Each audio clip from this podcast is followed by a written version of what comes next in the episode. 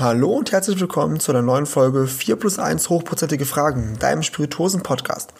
Sollte dir der Podcast gefallen, freue ich mich sehr, wenn du ein Like da lässt, die Glocke aktivierst und dem Podcast folgst. Und jetzt wünsche ich dir viel Spaß beim Hören der neuen Folge.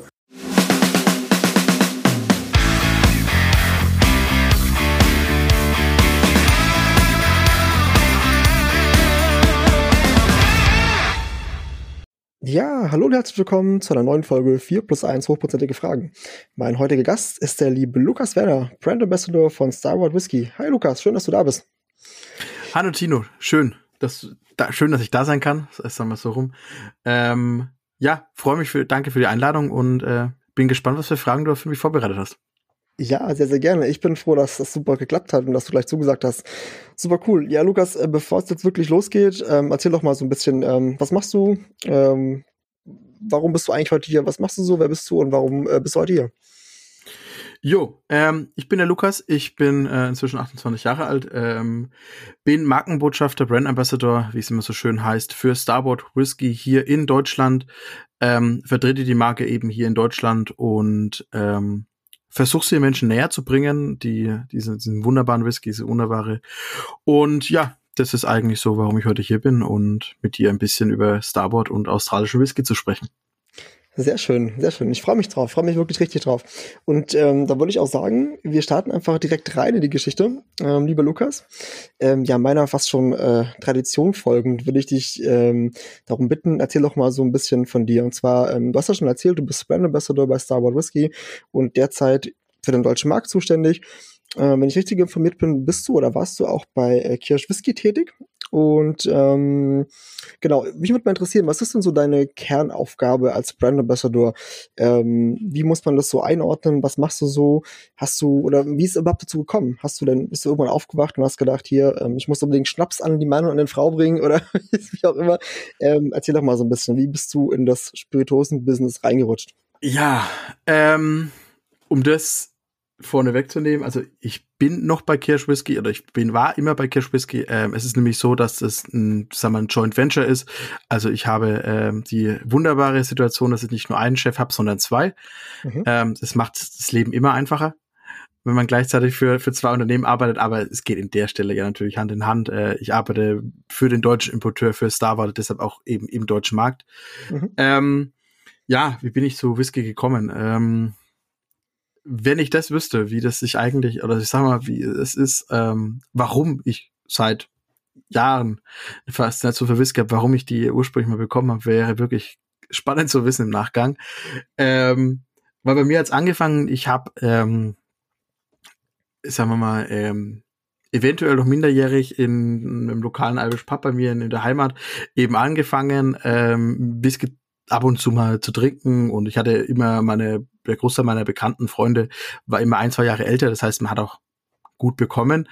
Mhm. Und dann hatte ich irgendwie immer diese Faszination im Kopf und war dann, bin dann wirklich an meinem 18. Geburtstag in den äh, lokalen Getränkehändler und habe mir eine He Flasche Highland Park 18 gekauft. Äh, für unschlagbare 65 Euro im Jahr 2013. Ähm, kann man jetzt eine entspannte Eins davor setzen. Auf jeden ähm, Fall.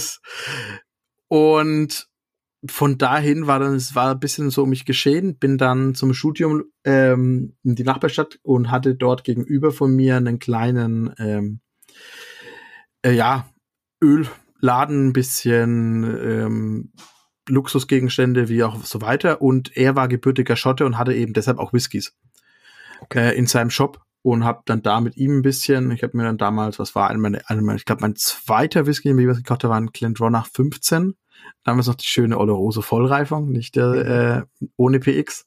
Mhm. Der alte Revival, ähm, Abonat und was halt dann so mit der Zeit zusammenkommt. Ein 91er Bunner Heaven Single Cask von unabhängigen Abführer, den es inzwischen gar nicht mehr gibt. Nice. Ähm, und so hat ein bisschen diese Faszination entstanden und dann über die Jahre immer wieder da eine Flasche mitgenommen, da eine Flasche mitgenommen. Mhm. Und so wurde das ein bisschen alles ähm, so ein bisschen Manko vielleicht bei mir alles, was ich mache, dann neige ich dazu, dass ich ein bisschen drin aufgehe und abnörde. Also wenn ich mich für was fasziniere, dann steige ich richtig schön tief ein. Mhm. Und ähm, so hat sich dann entwickelt, dass ich dann während des Studiums dann eben ähm, auch bei einem lokalen Whisky-Händler bei mir in der Heimat angefangen habe, nebenher auf 450 Euro. Und ähm, habe dann auch in dem Rahmen dieser Tätigkeit damals in Starboard kennengelernt und habe mich eben ähm, in die Marke verliebt, in die, in die Story dahinter. Und dann ist äh, die Story an der Stelle eigentlich fast unromantisch. Äh, die Stelle war ausgeschrieben, ich habe mich beworben und habe sie bekommen. Ähm, es ist so. Praktisch und gut. Äh, ich habe keine, keine traumhafte Story, dass ich aufgewacht bin oder dass ich durch Melbourne geschlendert bin, über diese Brennerei gestolpert bin. Nein, ähm, Starwood war schon ein bisschen ja in Deutschland im Markt, sind es knapp drei Jahre, wo sie hier sind.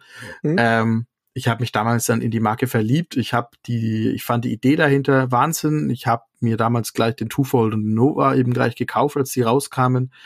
Und dann kam so alles andere ein bisschen nach und nach und immer ein Auge drauf gehabt, weil ich immer so Faszination für exotischere Whiskys hatte. Oder ich sag mal, für Whiskys mit, mit spannenden Fassreifungen und spannenden Ideen dahinter. Mhm. Und ja, und dann, ähm, ja, bin ich jetzt seit einem Jahr unterwegs und darf die Marke in Deutschland repräsentieren und sie ähm, Trainings damit mache ich in Bars gehen, ähm, Messen besuchen und äh, die Marke überall den Menschen erklären und äh, versuchen von Starboard und unserer Idee dahinter zu überzeugen. Sehr cool. Das ist doch, ist jetzt doch auf jeden Fall eine Geschichte. Also, das ist auf jeden Fall was zu erzählen. Sehr cool. Und was würdest du sagen, was ist so dein, dein Favorite Part bei der Arbeit? Bist du jetzt eher so, ähm, wie zum Beispiel die Sandra Winters von ähm, Mictors gesagt mhm. hat, dass sie mehr so diesen, ähm, diesen Gastrobereich total gerne mag, auch mal in die Bars gehen und da Präsenz hat? Oder bist du eher so der Messenmensch? Oder was ist denn so dein, deine Lieblingsaufgabe, wenn du eine hast? Meine Lieblingsaufgabe ist eigentlich den ganzen Tag über Whisky reden. Das ist, äh, es, es ist ähm, wenig Aufgabe, es ist mehr Berufung und ähm, ich sag mal so, bevor ich jetzt wirklich dann angefangen im Whisky-Bereich zu arbeiten, war es so, dass meine Freunde zum Beispiel, wenn ich mit denen unterwegs war und irgendeiner kam auf die Idee, mit mir über Whisky zu reden, ist der Rest gegangen. ähm, weil ich dann einfach, ja, sehr weit aushol und vom mhm. Eins ins Tausendstel komme und versuche, jeden das alles näher zu bringen und zu erklären und ähm, ja, und das ist eigentlich meine Lieblingsaufgabe, mich mit anderen Menschen über Whisky zu unterhalten, zu philosophieren, ähm, auch mal Meinungen zu ändern. Also mhm. ähm, wirklich mal Menschen, die ab und zu mal etwas festgefahrener sind und alles, was nicht mindestens 70 Jahre alt ist und aus Schottland kommt, ähm, ist kein Whisky. Ähm, da auch mal das, das ich sag mal, die öfters die Erfolgserlebnis zu haben, dass sie plötzlich aufwachen und äh, merken, okay, da ist vielleicht doch was äh, down under. Und ja. ja, das ist eigentlich so meine Lieblingsaufgabe. Und die Aufgabe ist eigentlich überall. Die ist sowohl in der Gastro, die ist bei den Fachhändlern, die ist auf Messen, die ist auf Tastings. Die Aufgabe habe ich eigentlich überall und ich würde sagen, das ist eigentlich so meine Lieblingsaufgabe. Ja, sehr cool, sehr cool. Das ist, äh, kann ich auch verstehen. Ich, ich äh, teile das auf jeden Fall, so diesen, diesen Spaß daran, über Whisky zu reden. Finde ich auch brutal. Ich kann es aber auch verstehen, dass teilweise deine Freunde dann gesagt haben, boah, jetzt wird's mir zu nerdig oder ist mir zu much, jetzt äh, lassen wir ihn mal alleine da reden mit dem anderen.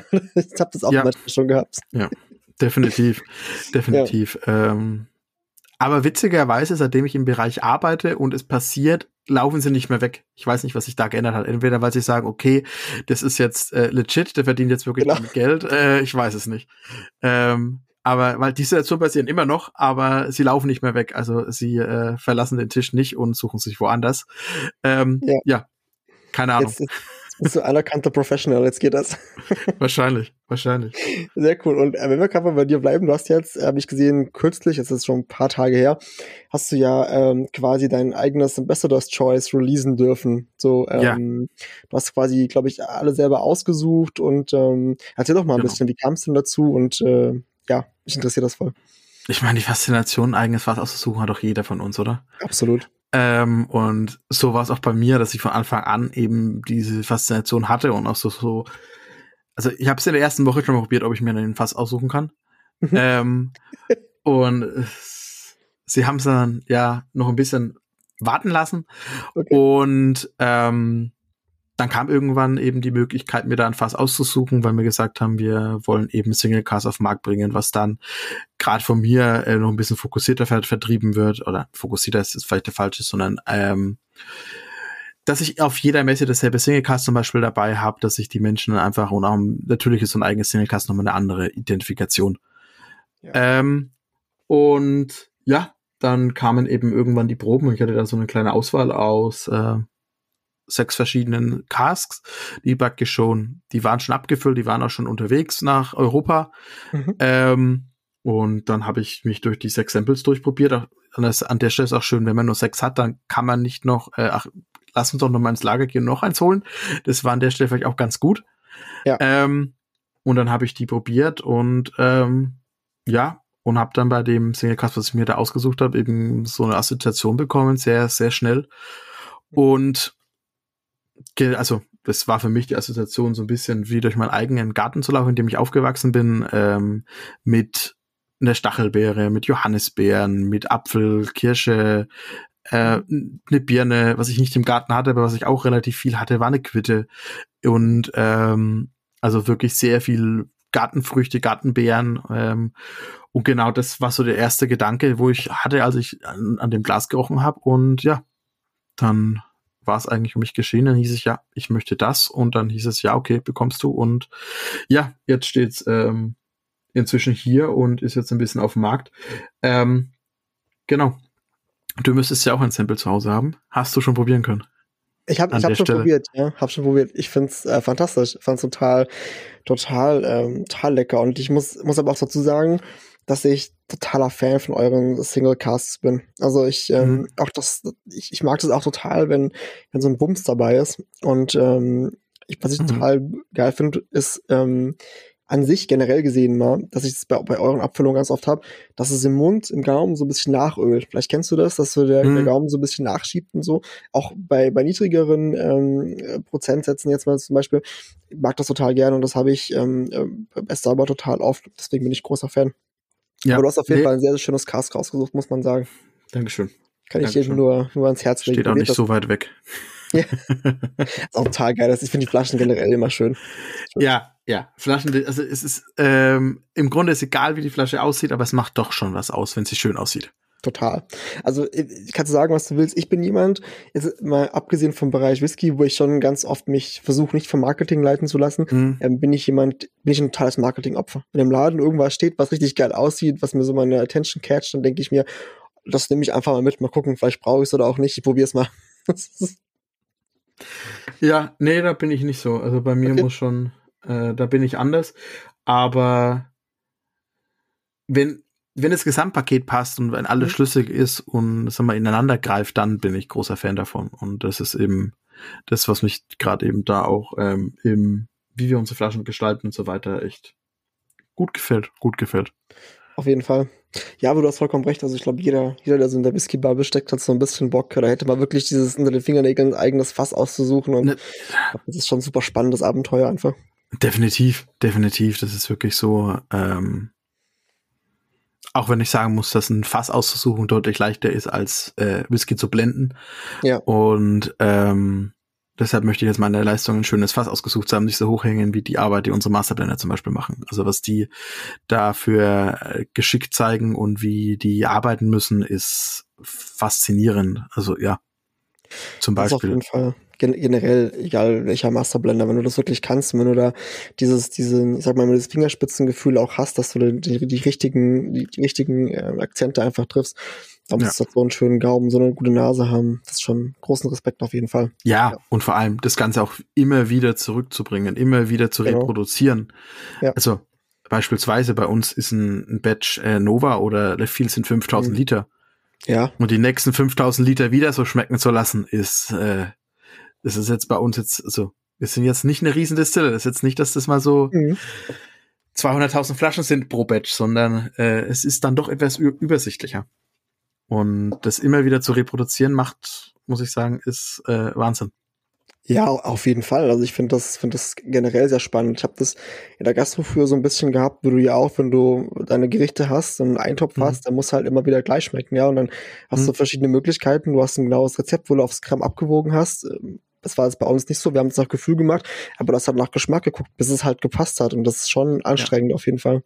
Schon eine ja, große Leistung, was man machen. Du kannst mit einem genauen Rezept nie, weder in der, sag mal, weder in der Gastro, weder bei einem Eintopf noch beim, beim Whisky gehen, weil jedes Holz, jedes Fass ist anders. Das ist ein Naturprodukt. Das ist genau. anderes Holz, es ist ein anderer Wein davor drin gewesen.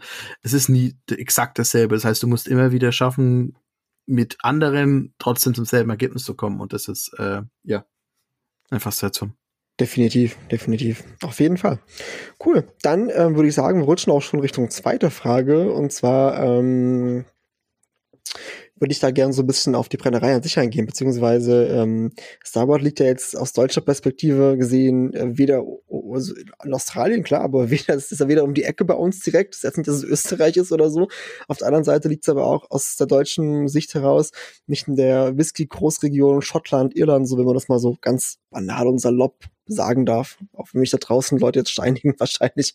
Ähm, aber ist ja schon so, dass wenn man jetzt in, in Deutschland äh, an Whisky denkt, denkt man ganz oft direkt äh, an Schottland und vielleicht noch an Irland, aber ähm, ich glaube, Leute, die nicht so hundertprozentig tief ähm, drinstecken, beziehungsweise sich noch nicht sehr viel mit beschäftigt haben, die sehen oft den Tellerrand aber gucken nicht drüber. Und ähm, ich würde definitiv sagen, dass Australien ja allein durch die Distanz schon gesehen ähm, über dem Tellerrand vielleicht so ein bisschen liegt. Und ähm, ja, mich würde mal interessieren, gibt es jetzt eine grelle Geschichte zur Brennerei? Ähm, seit wann gibt es euch überhaupt und wie seid ihr eigentlich so in den deutschen Markt gekommen? Ja, ähm, also, wo fangen wir vielleicht bei der Story von Starboard an, genau. Mhm. Ähm, Starboard wurde 2007 gegründet von David Vitale, eben in Melbourne, ähm, wo wir auch bis heute noch sind. Und Dave ähm, ist ähm, First Generation Australian, das heißt, er ist, ähm, seine Eltern waren Einwanderer, er ist aber schon in Australien geboren worden in Melbourne. Und er hatte immer in seinem Leben das Ziel, was zu erschaffen, was von Australien aus die Welt erobern kann. Okay. Also er hatte zum Beispiel am Anfang seines, seines Lebens, er hatte mal eine E-Learning-Plattform, äh, Anfang der 2000er. Er hatte, ich sag mal, eine der ersten ähm, man könnte es Cloud-Lösungen sagen. Äh, man könnte aber auch sagen, er ist mit äh, tragbaren Festplatten von Shop zu Shop gelaufen und hat die Daten gespeichert. Okay. Ähm, und das eben in einer Zeit, wo das noch niemand dran gedacht hat. Und ähm, dann kam er eben durch, durch Zufälle auch mit seiner Frau dann eben irgendwann nach, ähm, nach Tasmanien und hat dann dort eben nach einem Job gesucht und hat dann dort eben bei einer Whisky-Distille angefangen zu arbeiten, weil er eben diese Faszination hatte, ähm, er war eigentlich Craftbeer-Trinker und hatte mal so ein Erlebnis, dass er in einer Whisky-Bar war und für ihn so klar war, Single Malt ist eigentlich das Craft-Bier der Whisky-Szene. Mhm. Und das war für ihn so, wenn's, wenn er als Craft-Bier-Trinker nicht wusste, dass er eigentlich auch Whisky-Trinker ist, weil er vorher mit Whisky in seinem Leben nie viel Berührungspunkte hatte. Mhm. Ähm, kann man sich vorstellen, bei italienischen Einwanderern, dass da jetzt nicht der Whisky das Standardgetränk zu Hause ist. Ja. Ähm, und dann kam eben diese Faszination, dann hat er eben bei einer Destille angefangen und dann irgendwann die gesagt, okay, ich möchte jetzt meine eigene gründen und ähm, so hat er dann eben im Jahr 2007 in Melbourne äh, die Brennerei gegründet, hat dann ähm, in diesem Gründungsprozess dann eben äh, Sam kennengelernt. Sam ist Mitarbeiter Nummer eins und die haben ähm, hatten ihr Bewerbungsgespräch an der Location, an der sie ähm, als während Dave eigentlich ein Gebäude gesucht hat. Also Dave okay. hat gesagt, hey, ich bin gerade an der Gebäudesuche. Ähm, wollen wir uns nicht dort treffen? Vielleicht, vielleicht passt, dann können wir das Gebäude gleich zusammen aussuchen. Das war ein alter Quantasänger am Airport in Melbourne. Mhm. Und dort hat das Ganze dann begonnen, ähm, 2009 mit dem Destillieren eben, also vorher noch ein bisschen Projekte und bis dann wirklich mhm. Produktion angefangen hat, war 2009. Ähm, und so produzieren wir jetzt seit äh, fast 14 Jahren Whisky. Dann kam eben noch mal später ein Umzug vom äh, Flughafen in Melbourne eh nach Port Melbourne, also ein Stadtteil des Hafengebiet, ehemaliges Hafengebiet eigentlich größtenteils in eine neue Location und da sind wir jetzt seit äh, 2018 mhm. und produzieren da fröhlich, fleißig vor uns hin unseren Whisky und ähm, ja, so das ist so ein bisschen die Backstory zu, zu Starboard und wie eigentlich Starboard so entstanden ist. Mhm. Ähm, Genau. Ähm, da vielleicht auch ganz schön, ähm, wir sind ja jetzt vor allem eben für unsere Reifungen in Rotweinfässern bekannt. Ähm, das ist einfach unser absolutes Steckenpferd, dass wir in australischen Rotweinfässern reifen. Mhm. Ähm, ursprünglich war die Idee aber nicht in Rotweinfässern zu reifen, sondern in Apera-Fässern. Apera ist ein australischer Starkwein, der wie Sherry produziert wird. Die mhm. Abfüllung mhm. gibt's auch heute noch, das ist unser Solera. Mhm. Und ähm, das war eigentlich die erste Idee. Und dann kam Dave nur relativ früh an den Punkt, wo er dasselbe Problem hatte, was auch die Schotten mit äh, Sherry haben, nämlich es gibt viel zu wenig. Und ja. es gibt viel zu wie gute, viel zu wenig gute Fässer. Und so kam dann die Entscheidung, okay, wir können keine Brennerei aufbauen, gerade mit der Idee, was er hatte, wirklich damit die Welt zu erobern. Und hat dann eben gedacht, warum benutzt eigentlich niemand diese unfassbaren Mengen an australischen Rotweinfässern, die hier überall rumliegen? Mhm. Und so kamen wir dann dazu, dass wir mit Rotwein angefangen haben und inzwischen die Brennerei auf der Welt sind mit den meisten Rotweinfässern überhaupt. Ähm, Wahnsinn. Ähm, und wir haben nur 17.000 Fässer liegen. Also es ist nicht so, dass wir jetzt unfassbare Mengen an Fässern haben. Mhm. ähm, das ist einfach nur so, dass es für niemanden anders so auf der Welt so im Fokus steht und auch kaum jemand eben unsere Bedingungen hat, was die Rotweinreifungen angeht. Genau. Ja, das, das ist aber wirklich, also wenn man so, wenn man so, also auch für mich persönlich, ist es so das totale Steckenpferd ähm, von Star Wars, ist es die, die, die Rotwein-Casks auf jeden Fall. Und es ist ja. Bombe, dass ihr das macht, weil das ist was, was ich extrem gerne mag und wo ich die ganze mhm. Zeit immer, wenn ich mit irgendwelchen Verantwortlichen von egal welchen Brennereien spreche, sage ich immer, ihr müsst mehr Red Wine Cask anschaffen. Das muss einfach mehr Standard werden. Ich liebe es, ich brauche es. das ja, das Problem, was Rotweinfässer oft haben, ähm, äh, gerade schottische oder irische, ist das Problem, dass einfach die Rotweinfässer verdammt weit wegkommen. Die kommen Frankreich, Italien, Spanien, zum Teil Deutschland, äh, teilweise von anderen Kontinenten. Ähm, mhm. Und was unser gewaltiger Vorteil ist, ist einfach diese Nähe. Wir mhm. haben acht Stunden vom Weingut in die Brennerei. Also wir haben maximal eine Tagesreise, wo wir unsere Weinfässer entfernt beziehen. Mhm. Äh, acht Stunden Tagesreise, ja, ist einmal durch Deutschland durch, ist aber für Australien einfach äh, nebenan. Ähm, und was eben uns das für einen gewaltigen Vorteil gibt, ist, dass wir unsere Rotweinfässer mh, mm, so benutzen können, wie sie kommen.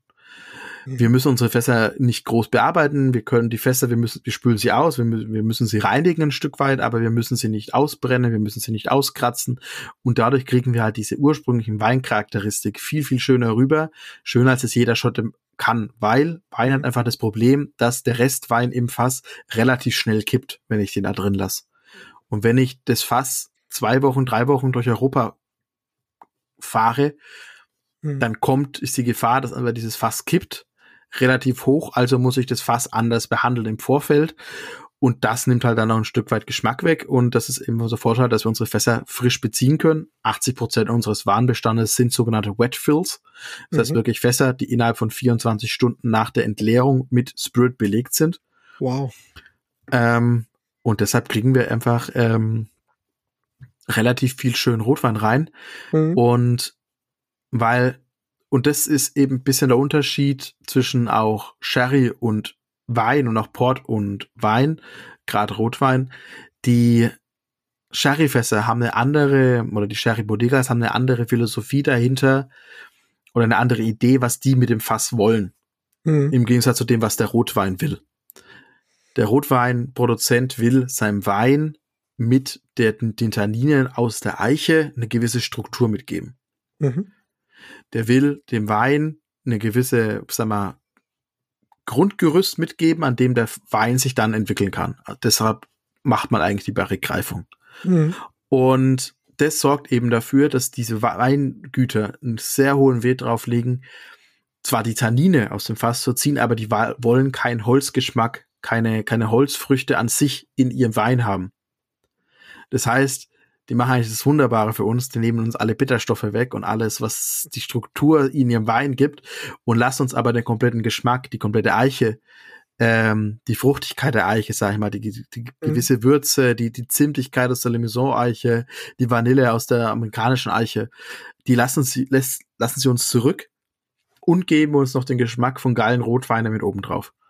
Und wenn man, wenn ihr jemals in eurem Leben australischen Shiraz, Cabernet oder Pinot probiert habt, es sind einfach so unfassbar leckere Weine und genau das ist eben, was uns dann ähm, diese Weingüter eben überlassen, wo wir unseren Whisky drin reifen, um dann einfach ja einen neuen Twist auf eine relativ alte Sache zu machen.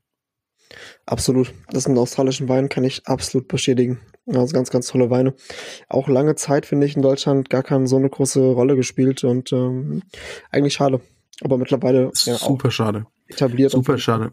Etabliert, aber trotzdem ist es noch oft so, dass man, dass du, wenn du in eine gute also in eine Weinhandlung gehst, dass er vielleicht zwei Australier hat, aber ja. äh, tausende andere. Und das ist noch ein bisschen schade, dass da müssten noch ein bisschen mehr die Menschen auch verstehen, was Australien dafür herausragende Weine macht. Gerade was Shiraz angeht, glaube ich, bei Rossa Valley gibt es kaum eine Gegend der Welt, die da ansatzweise auch mitkommt. Auch aus Syrah, also das französische Original, aus meiner mhm. Sicht nicht. Definitiv, ja. Da gebe ich dir vollkommen recht. Ähm, ich habe ja, bevor ich so mit Whisky viel zu tun hatte, war ich eigentlich mehr in der Weinecke unterwegs und habe da eigentlich auch so ein bisschen nerdig äh, viel mitgenommen und ähm, ist auch wie Portugal. Portugal ist auch sowas, wenn du in einen ganz normalen sortierten Weinhandel gehst, hast du drei portugiesische Weine da stehen. Dabei bietet Portugal so unglaublich geile Weine auch. Ähm, es ist aber einfach, es bleibt halt hinter Frankreich und Spanien zurück. Es ist halt einfach in der öffentlichen Wahrnehmung einfach so. Aber auch da tut sich was. Können wir guter Dinge sein, dass auch Australien. Wobei, ich muss sagen, mein, mein Local Dealer, der Viniski, ähm, der ist hier bei mir um die Ecke, der hat tatsächlich auch einiges an, an Kram aus Australien da. Aber es ist auch ein Genießer. Der weiß auch genau, was er tut. ja. Das ist manchmal ein Unterschied. Ja, kennt sich super aus. Ja, ja und, und ja. dann hast du halt auch immer, dass es immer Weinshops gibt, die halt eher auf den lokalen Bezug setzen. Ja. Ähm, es ist natürlich nochmal ein anderes Gefühl, ob ich das Weingut besuchen kann oder ob das Weingut äh, auf der anderen Erdhalbkugel ist. Das Richtig. ist einfach auch ein Stück weit so. Gerade in der Weinszene. Ja, man kann ja auch eine gute Kombi finden. Das ist generell, glaube ich, immer das beste Mittelweg, ist genau das, was, was ist das für jeden was dabei. Den Horizont ein bisschen erweitern und das Regionale fördern. Das ist doch immer schön. Finde ich ja. gut. Und ähm, das würde ich mir noch interessieren, wie deine Meinung dazu ist. Und zwar, es gibt ja, es ist ja jetzt so, dass Australien nicht nur eine einzige äh, Brennerei hat. Es gibt ja auch andere äh, äh, Whiskys aus Australien und ähm, wir haben ja zum Beispiel noch die Sullivan's Cove. Ähm, da gibt es ja auch diverse Abfüllungen auf dem deutschen Markt, sage ich es mal, oder Deutschland erhältlich. Ähm, ich empfinde es aber so, dass die sich nie so 100% etablieren konnten, wie ihr das gemacht habt. Also ich finde, dass ihr halt mag vielleicht an, an, einer guten Strategie jetzt gelegen haben oder an, an wirklich guten, guten Stoff und an, an guten Personen, die daran beteiligt sind.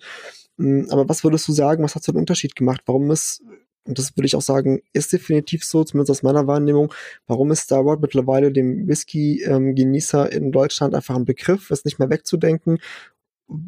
Also, was unterscheidet euch da? Was ist euer X-Faktor? Ähm, ich glaube, einen einzelnen X-Faktor kannst du da gar nicht festmachen. Es gibt da mehrere Faktoren, die ein Stück weit zusammenkommen. Mhm. Ähm, und ich glaube aber der entscheidendste und der, der größte ist, dass Starboard ähm, im Vergleich zu den vielen anderen australischen Distillen, ob das jetzt ähm, Sullivan's Cove ist, ob das jetzt Helios Road ist, ob das Lark ist, ähm, ob das Blackgate ist, Starboard will australischen Whisky machen. Mhm. Wir wollen keinen schottischen Whisky am anderen Ende der Welt nachbauen. Mhm. Wir wollen australischen Whisky machen. Und das heißt eben für uns eben genau, was ich vorhin gemeint habe. Wir machen, wir setzen nur auf australische Weine, wir nehmen auch nur australische Gerste und wir passen uns auch an unseren Bedingungen in Australien an. Wir versuchen jetzt nicht auf Teufel komm raus, äh, ein Age-Statement auf unsere Flaschen zu knallen zum Beispiel. Ähm, weil wir einfach sagen, es funktioniert bei uns nicht. Wir können in Melbourne, gerade in unserer, in unserem Klima, keinen Whisky so angreifen. Und glaubt mir, ich habe zwölfjährige Starbucks probiert. Ihr wollt's nicht. Außer ihr steht auf Uromas Schrankwand mit 70% Alkohol. Dann vielleicht, aber ansonsten für die breite Masse ist es einfach, es gibt bei uns einfach ein gewisses Alter, was unser Whisky erreichen kann, mhm. an der er auch perfekt fertig ist, aber du kannst nicht groß drüber hinaus. Mhm. Und ich glaube, da ist auch ein bisschen der Unterschied, äh, wenn du jetzt auf die Website von Lark gehst, auf Sullivan's Cove, das erste, was du auf dieser Seite siehst, ist ähm, We make whiskey in the finest Scottish traditions. Ja. Warum versucht ihr es? Warum was? Warum? Hm? Ähm, wir halten uns auch, als wenn man die Grundregeln. Wir müssten es nicht, aber es ist bei uns so, es ist Single Malt, das heißt, es ist noch 100% Gerste. Wir destillieren auf Potstills, wir äh, reifen mindestens drei Jahre. Die australische Regeln wären da ein bisschen anders. Ähm, also wir machen schon Single Malt, sagen wir nach ähm, diesen Scottish Whisky Association Grundregeln. Es ist nur Eichenfester zum Beispiel auch. Mhm. Ähm, aber wir wollen trotzdem Australien erhalten unseren Whisky. Ich glaube, das ist so ein bisschen ein Gegenpunkt. Wir wollen, wir sagen eben nicht, dass wir schottischen Whisky sein wollen und versuchen es zu sein. Und ein anderer Punkt ist äh, auf jeden Fall auch der Preispunkt. Hm. Ähm, ich meine, wenn du eine Flasche Sullivan's Cove ähm, unter 200 Euro bekommst, dann herzlichen Glückwunsch, Mhm. würde ich machen. Ja. Ähm, gut, Sullivan's Cove ist ein bisschen eine Ausnahme, die produzieren auch wirklich verdammt wenig. Ähm, aber die kosten auch in Australien so viel. Also die kosten auch in Australien, ähm, sagen wir mal, das Pendant zu diesen Preisen, was sie, also es ist jetzt nicht, dass das der, der Europa-Aufschlag ist, der Transportaufschlag ist, Okay. sondern eine Flasche Sullivan's Cove kostet in Australien mal zwischen 350 und 400 äh, australischen Dollar. Wow, okay. Ähm, dazu muss man wissen, Australien hat von der Steuer her äh, ganz böse Sätze. Hm. Ganz, ganz böse Sätze. Beispielsweise, ähm, ich glaube, Leftfield ist den meisten ein Begriff. Leftfield kostet bei uns 35 Euro. Mhm. Ähm, Leftfield selbst gibt es in Australien nicht. Äh, Australien hat den Twofold, Mhm. ähm, den es bei uns früher auch mal gab, aber eben dann wurde da eben eine Umstellung gemacht. Und der Twofold kostet in Australien zwischen 70 und 80 australischen Dollar. Das sind Wow. umgerechnet immer noch 65 bis 70 Euro. Okay, krass. Und, Ähm, und äh, wir haben in Australien geringere Lieferkosten, als ob wir um die halbe Welt schippern. Ja, deswegen, wow. Und das Genau. ist also quasi Steuer, Steuergeschichten, oder? Das ist Steuergeschichte. Genau. Okay. Ähm, und auch was die anderen angeht, die Preise sind einfach teilweise, und deshalb haben wir, worauf wir sehr stolz sind, ähm, wir sind nicht die, Produ die, die Marke oder die Distillerie, die am meisten produziert in Australien von australischen Mhm. Distillen. Aber wir sind die Marke in Australien, die die meisten Flaschen verkauft im Jahr. Okay. Einfach weil wir auch in Australien einfach einen besseren Preispunkt haben. Und das macht's am Ende auch. Also wir haben in Australien sind wir inzwischen ähm, der meistverkaufteste Whisky. Äh, Domestic Whisky. Mhm. Genau. Krass, okay. Das ist, das ist eine Nummer, auf jeden Fall. Und ähm, aber wie ist denn, vielleicht als, als so als Außenvorfrage noch mal ein bisschen off-topic, wie ist denn so der ähm, typische, ähm, vielleicht, kannst du das ja sagen, typische australische Whisky-Genießer? Ist das auch so? Ich meine, typische deutsche Whisky-Genießer, wenn man ganz böse sein will, es muss eine dunkle Suppe sein und ordentlich Umdrehung haben. ganz böse und salopp gesagt. Aber wie ist es denn in, ähm, in Australien? Kann man da sagen, die bevorzugen so, so und so oder ist das quer durch die Bank? Es ist quer durch die Bank. Ähm, w- was ich kennengelernt habe und wie ich die Menschen auch kennengelernt habe vor Ort, ähm, ist es quer durch die Bank. Also du hast deine, deine klassischen ähm, äh, dunkle Suppe, die hast du dort auch. Mhm. Du hast nicht ganz diesen Fokus auf, es muss möglichst viel Rauch sein. Ich glaube, da sind wir einfach die Deutschen ein bisschen äh, Mhm.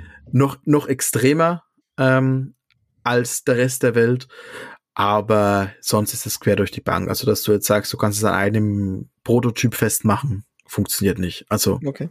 das ist ähm, viele natürlich auch leicht. Ähm, Cocktails und leichte Sommerdrinks ist halt noch ein bisschen mehr im Fokus. Mhm. Klar, wenn du das ganze Jahr, äh, wenn du Durchschnittstemperatur hast, wie wir es in Melbourne haben mit 25 Grad, äh, ich korrigiere 23,2, glaube ich, aktuell, Ja. ähm, dann bist du da auch ein bisschen anders zugänglich. Da kannst du dir vielleicht auch nicht so oft die 60 Prozent da reingeben, weil du einfach äh, nochmal andere Ja. ja, Probleme dann bekommst, als ob du dir lieber einen erfrischenden ähm, Sommerdrink machst, einen, einen Cocktail, wie auch immer.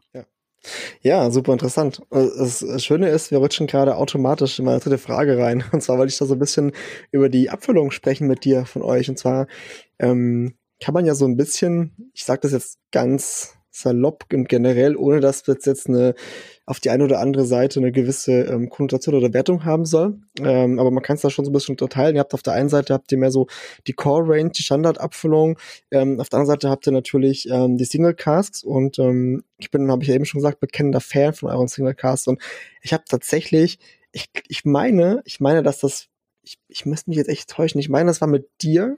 War das mit dir? Seit wann bist du genau bei Star Wars jetzt? Seit welchem Jahr? 1. Juni 2022. 1. Juni 22. Das, dann könnte das sein, dass es nicht mit dir war. Könnte es sein, es war jemand anderes. Jedenfalls Ja, wahrscheinlich Januar oder Februar 22 hattest du hat Starboard ein Blind Tasting gehabt. Ja, das war genau. mit meinem, das war mit Matty, das war mein australischer Kollege, also Debbie A, Genau. für, der für Victoria und ähm, genau. Ja, Für die genau, Distille genau. selbst zuständig ist. Genau. Ja. ja, so war das, genau. Und, und das, das, das Tasting, das hat so bei mir so diesen Klickmoment herbeigeführt, weil ich ähm, da wirklich so mal die, die breitere Facette von euch kennengelernt habe. Und da habe ich mich unsterblich in das ähm, Single Cask ähm, bei Rossa Valley 6850 verloren mit schlanken 58,9 Prozent. Das, das äh, knapp fünf Jahre gereift, glaube 16 bis knapp 21 oder irgendwie sowas. Ähm, ich glaube, einen Monat vor, vor fünf Jahre alt ist abgefüllt. Ähm, äh, Granate. Ich habe mir damals drei Flaschen gekauft tatsächlich. Eine habe ich dann verschenkt, weil ich spontan kein anderes Geburtstagsgeschenk gefunden habe. Und zwei habe ich behalten und die letzte ist jetzt äh, letztes aufgebrochen. Ja, das ist übrigens sowas, was bei mir ganz oft passiert, dass Leute von mir Whisky geschenkt bekommen, weil ich dann vergesse, dass da was war und dass ich was besorgen muss und dann, wenn ich genügend Whisky rumstehen habe, teile ich dann immer schön. Ja, wenn es danach geht, weißt du. Äh, mhm. Ja. Äh, wir haben ich habe genug im Keller stehen. Ich kann es verstehen. Ich kann es verstehen. Ich könnte es auch für jede Folge wieder sagen, wie, wie ich aussah, als wir jetzt umgezogen sind letztes Jahr im August. Und ich wusste zwar, ich habe viel Whisky hier rumstehen und ich wusste auch, es ist vielleicht sogar zu viel für eine Person, aber wenn du es dann gezählt hast, ich sag's jetzt nicht nochmal, es war einfach verrückt, verrückt, verrückt. Jedenfalls. Ähm, ich habe meine Weihnachts, ich habe meine Weihnachtszeit äh, damit verbracht, dass ich mein Whiskyzimmer einmal komplett äh, leergeräumt habe und dann auch neu in der Whisky Base alle Flaschen angelegt habe und äh, ja, ich bin so, ich habe mein Profil danach lieber auf äh, privat gestellt, damit niemand genaue Zahlen sieht. Ja, genau. Dann ähm, würde ich sagen, starten wir doch mal in die dritte Frage noch mal rein. Und zwar ähm, ist es ja, ist es ja so, dass ihr ähm, ich sag's mal ganz salopp, ohne das jetzt irgendwie in irgendeine Richtung äh, werten zu meinen. Ihr habt die, die Core Range bei euch und ihr habt auf der anderen Seite aber auch die, ähm, die Single Casks und ähm, mich würde es mal so interessieren und übrigens das Single Cask äh, 6850, da habe ich mein Herz verloren, habe ich es ein paar Mal gesagt und ich werde es ganz oft noch sagen. und ähm, mich würde mal so ein bisschen interessieren, wenn ihr jetzt eine neue Abfüllung macht. Ist es denn so, dass ihr jetzt mh, hm, erstmal, also wenn du das so sagen darfst oder kannst, geht hier so kreativ erstmal an die Geschichte ran und sagt, ja, wir haben deine Idee für etwas, von der, für die Core Range jetzt einfach mal, was ich, eine neue Abfüllung, ähm, wir haben jetzt eine Idee, wie etwas schmecken könnte, was gut ankommen könnte, wie etwas sein soll und arbeitet euch dann quasi vor, also die, die Masterblender, oder ist es eher so, dass man sagt, okay, ähm, wir, wir haben jetzt ähm, genaue Vorrichtung, zum Beispiel, das ist jetzt für den deutschen Markt, die Deutschen mögen das und das und das, wir arbeiten mehr in der Richtung hin. Gibt es da irgendwas oder wie ist denn so der Entstehungsprozess eigentlich, grob gesagt? Mm, ja, äh, bei jetzt Core Range glaube ich nicht, dass sich jetzt in der nächsten Zeit viel verändern wird. Also Core Range selbst ist ja Left Field, Nova, äh, mhm. Fortis mhm. als drei Rotweinreifungen. Ähm, die auch mal, also Nova ist ja im Grunde unser kompletter Stammbaum. Das sind alle unsere 180 verschiedene Rotweinfasssorten, Krass, die wir haben. Ja, ähm, französische und amerikanische Eiche, mhm. Shiraz, Cabernet, Pinot, mhm. First Fill, Second Fill, 100 Liter, 225, 300 Liter Fässer, Wet Fill, Chart, ein Vintage, zwei Vintage, mehrere Vintage, ähm, ich komme in meinem Durchzählen, irgendwas fehlt noch. Irgendwas fehlt noch. Und so baut sich eben ein Stammbaum auf mhm. und der Nova ist der Querschnitt durch alle. Also du hast, okay. das ist wirklich Rotwein, das heißt, du hast von jedem bisschen was dabei. Mal mehr vom einen, mal mehr vom anderen. Mhm. Ähm, Leftfield und Fortis sind im Grunde die zwei Hälften, nämlich Leftfield ja nur französische Eiche mhm. und Fortis nur amerikanische Eiche. Das heißt, da hast du ein bisschen, kannst du auch die Über na, Gegenüberstellung machen. Mhm. Wie unterscheidet sich jetzt französische von amerikanischer Eiche im Geschmack von den, von den Zutaten? Mhm. Ähm, abgeschlossen wird dann die Core Range mit dem vorhin schon mal erwähnten Solera, also die Reifung in australischen Apera-Fässern, ähm, mhm. Anführungszeichen Sherry, Anführungszeichen, ähm, Fässern. Das ist, sagen wir, unsere normale Core Range. Ähm, da steht auf der einen Seite natürlich eine Single Cast gegenüber, die dann meistens, auch was den Rotwein angeht, ja genau das zeigen. Ein First Fill oder ein Refill ähm, Red Wine und das eben dann französische oder amerikanische Eiche, die verschiedenen Fassgrößen. Ich habe zum Beispiel mein, mein, meine Ambassador Choice ist ein 225 Liter äh, französisches Eichenfass. Mhm. Deine 6850 ist ähm, 300 Liter American Oak ähm, Fass. Und dazu kommt ja dann auch unsere Project-Linie. Ähm, das sind dann Small Batches, das sind dann so Abfüllungen wie beispielsweise unsere Octave Barrels, was eine Abfüllung von 80 Fässern, 80, 100 Liter Shiraz-Fässern ist. Okay. Ähm, da gibt's dann den Unexpeated, was ähm, Rotwein, gelagerter Whisky, nachgereift für ein halbes Jahr in Fässern von Isla ist. Ähm, dazu zählt dann auch der Tawny Cask, was auch Rotwein und eine Nachreifung in australischen Tawny Anführungszeichen Port, Anführungszeichen, also australischer Tawny mhm. Fässern ist. Ähm, dazu zählt dann auch äh, Ginger Beer Cask. Das ist eine Abfüllung, die auch in diese Project Range gehört, die immer wieder kommt. Und wenn wir jetzt einmal kreativer rangehen und auch neue Ideen umsetzen wollen und Versuche setzen wollen, ähm, dann passiert das in der Project Range. Ähm, da sind dann, wo wir ein bisschen kreativer sind. Mhm. Ähm, da kommt dann zum Beispiel solche Abfüllung zustande, was uns wahrscheinlich im September, Oktober erreichen wird, äh, Stout Cask. Also auch wieder eine Nachreifung in Stout-Fässern. Es wird ähm, irgendwann später im Jahr, Anfang nächstes Jahr, eine, ein Musket, äh, eine Musket-Reifung geben. Okay. Es wird vielleicht irgendwann in der Zukunft mal eine Reifung in Bourbonfässern geben. Es wird irgendwann in Zukunft mal eine, den, was in vielen ist der Deutsche noch ein Begriff. Das war ein Projekt, das vor ja. in der Anfangszeit von Starboard in Deutschland gab. Da wird vielleicht nochmal nach ein Nachfolger irgendwann auf den Markt kommen in den nächsten Jahren. Das wäre gut. Ähm, ich mochte den gerne. Ich, ich auch. Äh, ich habe äh, ich glaube, hinter mir müsste da oben müsste sogar eine stehen.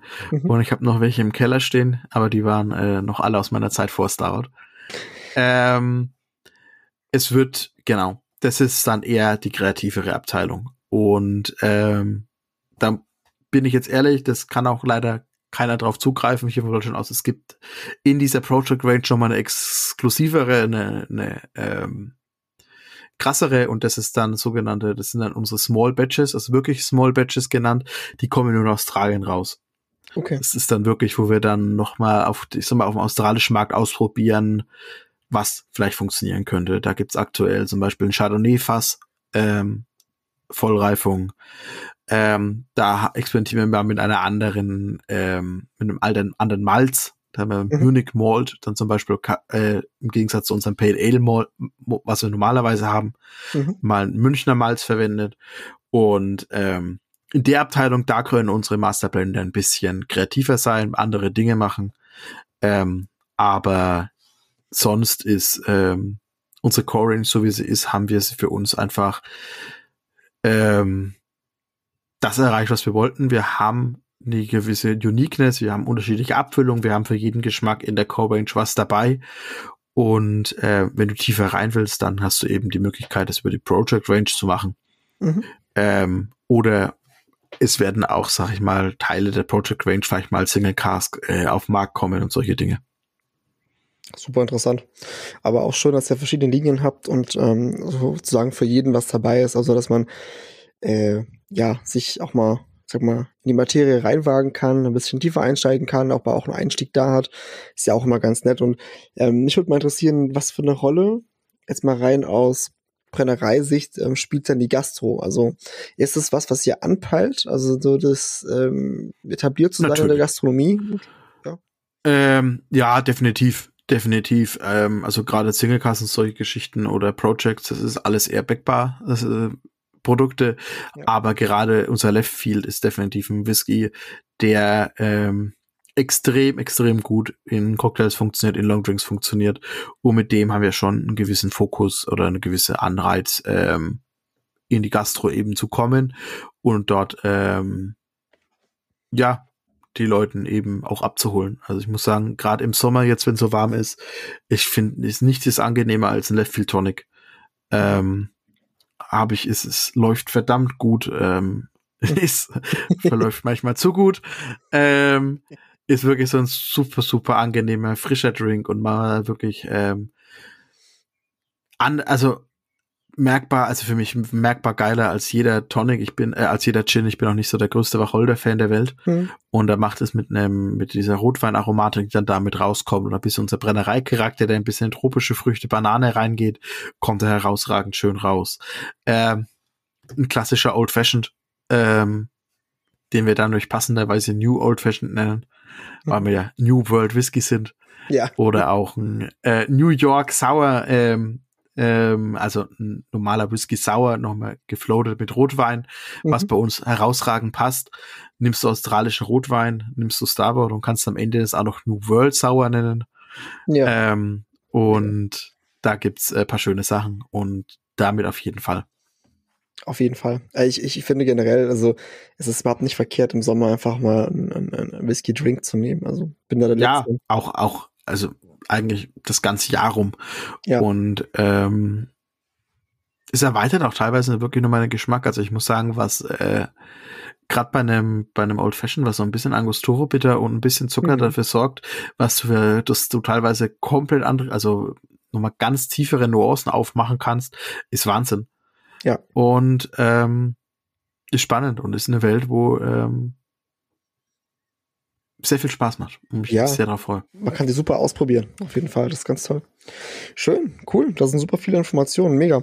Und ähm, jetzt, wo wir die, die, die ernsten Themen äh, bearbeitet haben, können wir auch in die spannenden, lustigen Themen einsteigen. Ich habe noch die vierte Frage für dich vorbereitet, die, wie wir alle wissen, so ein bisschen ja humoristisch gemeint ist und immer aus der Kategorie Stell dir vor oder was wäre, wenn stammt. Und auch für dich habe ich mir eine Flasche eine Flasche, eine Frage überlegt.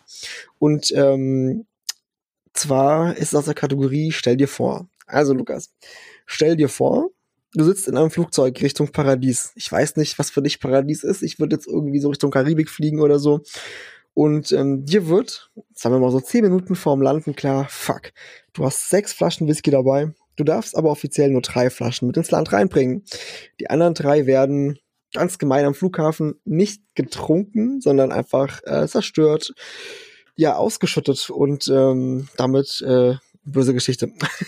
ich weiß natürlich auch jetzt nicht, das kannst nur du wissen, welche drei, welche sechs Flaschen du mitnehmen würdest, aber welche drei von diesen Flaschen wären denn die drei, die du auf jeden Fall mit einführen würdest ins Land und auf keinen Fall wegschütten würdest? Eiser die Waldfee. Das ich weiß. Ist gemein. Also, die, also gemein ist gut gesagt. gemein ist gut gesagt. Puh. Äh. Ja, eigentlich relativ easy. Ich würde eine, ähm, ich muss ja nicht sagen, welche Flaschen ich zerstören würde, oder? Nein, nein, nur die drei, die äh, ich safe. Ich, nur die drei, die ich safe, okay. Mhm. Okay. Ähm, dann würde ich wahrscheinlich ähm, eine Flasche Nova, eine Flasche Octave und eine Flasche äh, Gingerbier retten. Und äh, ähm, Nova, Nova als ähm, Easy Drink äh, Daily Drum mhm. eben. Ähm, super fruchtig, helle rote Beeren, bisschen Schokolade, leichte Würze, äh, alles, was man so, das ist so eine Flasche, die stelle ich, mein, die stelle ich selbst meinem nicht whisky-affinen Freunden abends auf den Tisch und am Ende des Abends ist die leer und irgendwie weiß keiner, wer sie jetzt genau getrunken hat. ja. Aber alle hatten eine gute Zeit, ähm, worum es am Ende ja auch geht. Genau. Ähm, deshalb eine Flasche Nova, eine Flasche Octave Barrels, ähm, um einfach, ähm, ich beschreibe Octave Barrels gern immer als Shiraz auf Steroide. Okay. Weil durch diese, also dazu die, die, die Story dazu ist, also die Abfüllung ähm, machen wir mit einem Weingut, das nennt sich Alumba, und die haben für ihre High-End Shiraz-Linie Reifen, die ihren Shiraz für 23 Monate in 100 Liter Fässern, Aha. die sie selbst bauen. Also das mhm. ist nicht so, dass es ein Octave-Fass ist, was später umgebaut worden ist, was es ja auch in der Whisky-Szene viel gibt, sondern dieses Fass wird vom Weingut gebaut, von Anfang an auf 100 Liter, nur um die High-End Shiraz-Linie da drin reifen zu lassen. Mhm. Jetzt wenn du jetzt der Wein ja dieses Fass schon mal mega auflädt, ähm, dazu dann der Whisky in diesen kleinen Fässern reift, das ist einfach äh, Shiraz auf Steroide und wirklich für so den Rotwein-Overload würde ich eine Flasche äh, Octave Barrels mitnehmen. Mhm. Und dann noch eine Flasche Gingerbier, mhm. ähm, Cask, ähm, weil der macht einfach niemand anderes. Den kriege ich auch von niemandem anders. Ähm, niemand anderes auf der Welt traut sich, ähm, Gingerbier selbst zu produzieren, selbst in Fässern zu reifen und dann ähm, Whisky in diesen Fässern zu season. Mhm. Und deshalb noch eine Flasche Gingerbier. Außerdem, wenn man Halsschmerzen bekommt, funktioniert es ganz gut. Okay, äh, dann, dann äh, sollte ich mir mal schnell eine Flasche besorgen. Definitiv. Kann ich nur empfehlen. Coole, coole Auswahl auf jeden Fall. Ähm, hast du natürlich ähm, das, das äh, Single Cast 6850 nicht gesagt. Das würde ich auf jeden Fall safen. da würde ich lieber, da würde ich lieber meine, äh, meinen Koffer mit den Unterhosen und Boxershorts da lassen und über das mitnehmen. es, es klingt so blöd, ich sage das auch immer wieder. Ähm, aber ich, ich finde es total, ich finde total lecker und ähm, ich, es wäre aber auch, ich bin jemand, der Whisky immer teilt. Also ist, bei mir ist wirklich so, das Teilen mhm. mit, mit Bekannten und Freunden steht in erster Linie. Wenn jemand kommt, der kann von mir aus von, dem, von der günstigsten Flasche, die ich da habe, bis zur teuersten, die offenes durchprobieren, ist mir komplett egal. Sehr, sehr gerne teile ich das. Aber das ist doch eine Flasche, wo, wo Freunde, wenn Freunde kommen, wo ich weiß, die trinken auch ordentlich was weg, die, die wird, wird im Keller bleiben, auf jeden Fall, weil die wäre zu schade, dass sie da einfach so weggetrunken wird. Einfach Fanboy. Ja, ich du also ich teile auch relativ viel Whisky, aber es gibt immer so Flaschen, wenn ich also ich habe einen Freund, der ist mir völlig egal, der kann alles. Ähm, da weiß ich mhm. aber auch, dass es ähm, auf der einen Seite auch zurückkommt und auf der anderen Seite, dass es auch wirklich weiß und ähm, der einen ähnlichen Keller hat wie ich. Das heißt, das äh, gleicht sich jetzt aus. Mhm. Ähm, und da gibt's Abfüllungen, die werden dann rausgeholt, wenn die äh, genau die Suffbande kommt. Genau. schön. Schön, dass es überall gleich ist. ja, definitiv. Sehr schön, sehr schön. Ja, cool. Also dann sind wir. Ähm, erstmal danke für deine tolle Antwort. Das hat äh, sehr viel Spaß gemacht zu sehen, was du da mitnehmen würdest. Und ähm, von meiner Seite bin ich mit den Fragen durch. Jetzt hast du ja als Gast die Gelegenheit, mir auch noch eine Frage zu stellen, falls du eine vorbereitet hast. Und ja, jetzt definitiv. bin ich gespannt. Ja, ähm, lieber Tino, ähm, wir hatten es im Vorgespräch ein bisschen. Ähm, weil ich ja auch noch, also ich ja, betreibe ja auch einen Podcast und du hast eben so einen schönen Schatz gesagt, Podcasten ist einfach mega schön und macht dir mega viel Spaß. Wenn es nicht Whisky geworden wäre, über welches Thema, über was würdest du gerne einen Podcast machen? Oder was wäre die Alternative zu Whisky? Ja, also erstmal würde ich sagen, eine direkte Alternative wäre super schwierig, weil es wenig Themen gibt, die mich so beschäftigen mhm. oder für die ich so brenne wie Whisky. Also es ist für mich ähm, eigentlich seit ich ich meine, dass ich jetzt dieses Jahr ungefähr so das Zehnjährige habe, wo ich den Blog betreibe und es müsste 14, 13 oder 14 gewesen sein, wo ich ernsthaft damit angefangen habe. Und ähm, ich bin eigentlich seit Tag eins voller Leidenschaft dabei und ähm, das ist so mein Hauptthema neben dem ganzen mhm. familiären und beruflichen und so. Ähm, auf der anderen Seite gibt's aber noch eine zweite Sache, tatsächlich, wo ich sehr gerne eigentlich drüber podcasten würde, wo ich aber noch keinen ähm, Co-Host gefunden habe. Und ich finde es immer relativ ähm, entspannt, wenn du mindestens zwei Personen im Podcast hast. Deswegen lade ich mir auch die Gäste ein, weil so, mhm. so ein, ein rein zum Beispiel Probier-Podcast, wo ich den Whisky verkoste oder so, wäre für mich nicht in Frage gekommen, weil ich den Austausch einfach gerne habe. Und ähm, das Thema wäre aber auf jeden Fall das, das, äh, die Vaterschaft oder das Elternsein an sich, weil ich habe zwei Kinder ähm, mittlerweile und im September kommt, wenn alles, wenn alles gut läuft, das dritte Kind auf die Welt. Und ähm, es, es gibt, glaube ich, nichts, nichts, was einen, was, was mehr verrückte und lustige Sachen mit sich bringt, wie das Eltern- oder Vatersein. Also es gibt einfach so viele verrückte Geschichten, es gibt so viele verrückte Sachen, die tagtäglich passieren, über die man sich austauschen kann. Und, und ich habe auch viele Freunde, die mittlerweile auch Kinder haben. Und ähm, die sind allerdings nicht so Podcaster, die trauen sich das nicht, die wollen das nicht. Es geht auch gar nicht darum, dass man Intimes erzählt, sondern es geht einfach um lustige Geschichten, was das Elternsein halt so mit sich bringt. Und das wäre aber auf jeden Fall ein Thema, wo ich eigentlich sehr gerne einen Podcast, äh, Podcast machen würde. Und dann gibt's noch eine Sache, ähm, mein Sohn, mein, der Älteste, der ist jetzt äh, neun geworden und der ist äh, ja super krasser Pokémon-Fan. Also gerade Pokémon-Karten, das ist so sein, sein Ding. Ein bisschen auch Yu-Gi-Oh!, aber hauptsächlich Pokémon und da hat er halt in mir auf jeden Fall einen Mentor gefunden, weil ich früher auch der totale ähm, Pokémon-Fanatiker war und leider nicht mehr weiß, wo meine, äh, meine ganzen Karten sind. Also ich glaube, da müsste ich heute nicht mehr arbeiten, wenn ich die alle noch hätte. Das ist echt schade. Aber ähm, das ist was, da sagt, das fragt er ganz oft, sagt er ganz oft, lass uns doch mal einen Podcast machen.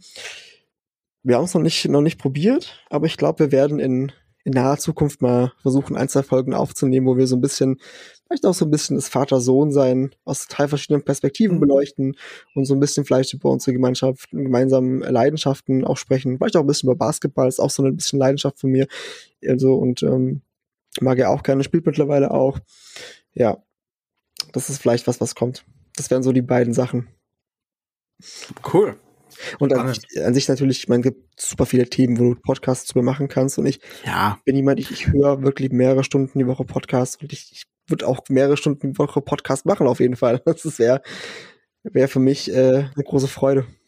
Ich glaube, aber bei Podcasts ist immer so, du kannst über sehr viele Sachen reden, aber ich glaube, wenn du eine gewisse Begeisterung dafür hast, mhm. ein bisschen eine Leidenschaft dafür, erstens ist es, bist du eher bereit, auch mal Zeit zu investieren und auch am Ende des Tages Geld zu investieren, auch wenn du nichts auf der Gegenseite wieder zurückbekommst. Und das ist mhm. einfach auch ein Punkt, was da mit, mit reinspielt.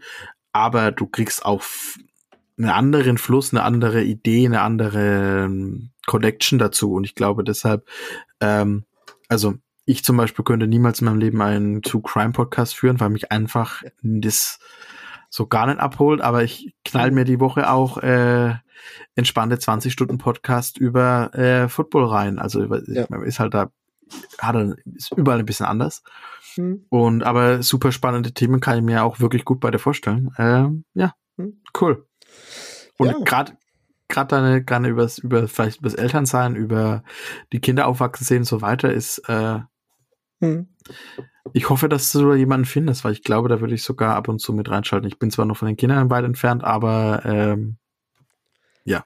Es ist, es ist spannend. Es passiert einfach tagtäglich Sachen, die du dir nicht vorstellen kannst.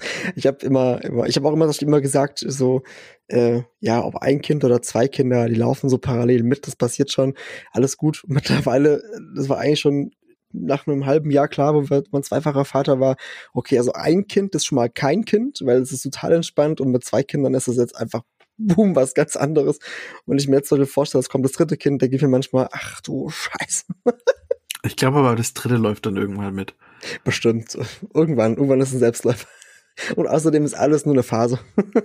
Also da muss ich sagen, da, vertraue ich jetzt auf meine Eltern. Meine Eltern sagen nichts, also das dritte Kind hätten sie, ähm, war ein Fehler, dass sie es nicht noch ähm, gemacht mhm. haben, sag ich mal. Ja. Sondern dass sie äh, bei zwei aufgehört, ich weiß nicht, wie es bei dir die Verteilung ist, äh, zwei Jungs oder junge Mädchen? Bis jetzt ist es, äh, es war erst Junge, dann Mädchen ja. und jetzt das dritte wird auch ein Mädchen. Ja, gut, also. aber weißt du, wenn du, wenn du, so ist es bei uns eben auch, also ich habe noch eine Schwester, mhm. Fürs dritte Kind ist sowieso alles da. Ja. Egal was, was kommt. Ähm, Richtig. Und deshalb, ähm, ja, aber Definitiv. spannend. Nee, es war auch für uns immer klar, dass wir drei Kinder wollen, auf jeden Fall. Und ähm, ja, ich habe gerade gestern, habe ich, ich weiß nicht, zwei Stunden Keller rumgeräumt, weil ich die Klamotten und so raussuchen musste, jetzt äh, im Auftrag und ähm, die ganzen Kisten und keine Ahnung. Das ist fantastisch. Ah, fantastisch. Das macht doch Spaß. Das macht doch Spaß. Fall. Auf jeden Fall. Gibt nichts Schöneres. Schön, super. Dann, ähm, lieber Lukas, ich sag nochmal vielen Dank. Es war mir ein Fest. Die Zeit ist super schnell vergangen. Es war total entspannt. Vielen, vielen Dank, dass du da warst. Und ähm, ja, ich würde mich freuen, dich irgendwann nochmal einladen zu dürfen in, in der Zukunft. Das sowieso und auch das persönliche Treffen kriegen wir irgendwie hin und das wird alles jetzt. Ich, denke, ähm, ich danke dir auch, dass ich äh, da sein konnte und ein bisschen über Starboard reden konnte und über alles außenrum. Und ähm, ja, dann bleibt mir eigentlich nur zu sagen, herzlichen Dank und noch äh, viel Spaß beim Zuhören. Ja, genau. Dankeschön. Und eine wichtige Info noch, egal wer einen Cask 6850 hat, der könnte sich gerne bei euch melden, bei mir melden. Ich bin gerne Abnehmer. das muss sein. Ich habe hab die Nummer auf jeden Fall, ich habe auf jeden Fall eins hier, aber ich glaube, ich habe es offen. Ja, ich habe es jetzt so oft gesagt, egal wer zuhört, es hat sich eingeprägt und es musste sein. Ich finde find noch eins. Das ist mein Lebensstil. Alles klar. Hier. Danke, Lukas. Mach's gut und wir hören uns wieder. Ciao.